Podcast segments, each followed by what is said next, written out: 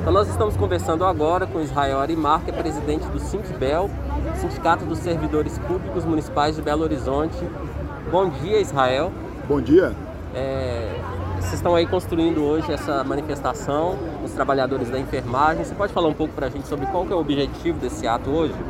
Bom, uh, em Belo Horizonte, o Sindibel convocou uma paralisação uh, da atenção primária, ou seja, os serviços de urgência e emergência, UPAs, hospitais, SAMU, foram preservados, estão trabalhando normalmente. Uh, os centros de saúde e aquelas áreas que não são de urgência e emergência estão paralisados.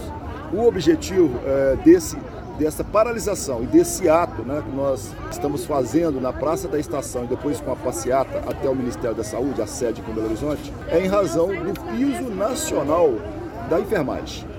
O projeto ele está na mesa do presidente do Senado, precisa que ele coloque em votação. O presidente do Senado é de Minas Gerais, então esse ato hoje é nesse sentido, de fazer um chamado, um apelo para que o presidente do Senado coloque em votação o projeto.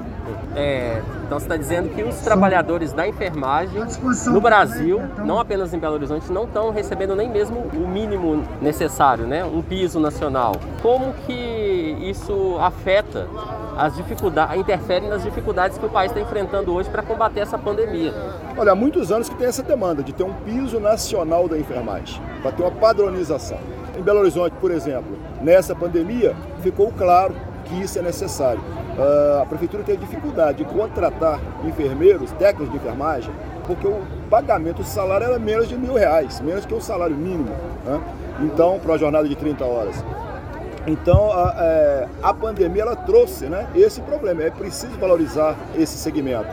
E, e, cabe ressaltar também, nessa pandemia, o maior número de profissionais que perdeu a vida foi justamente os da enfermagem, enfermeiros, técnicos, auxiliares de serviço.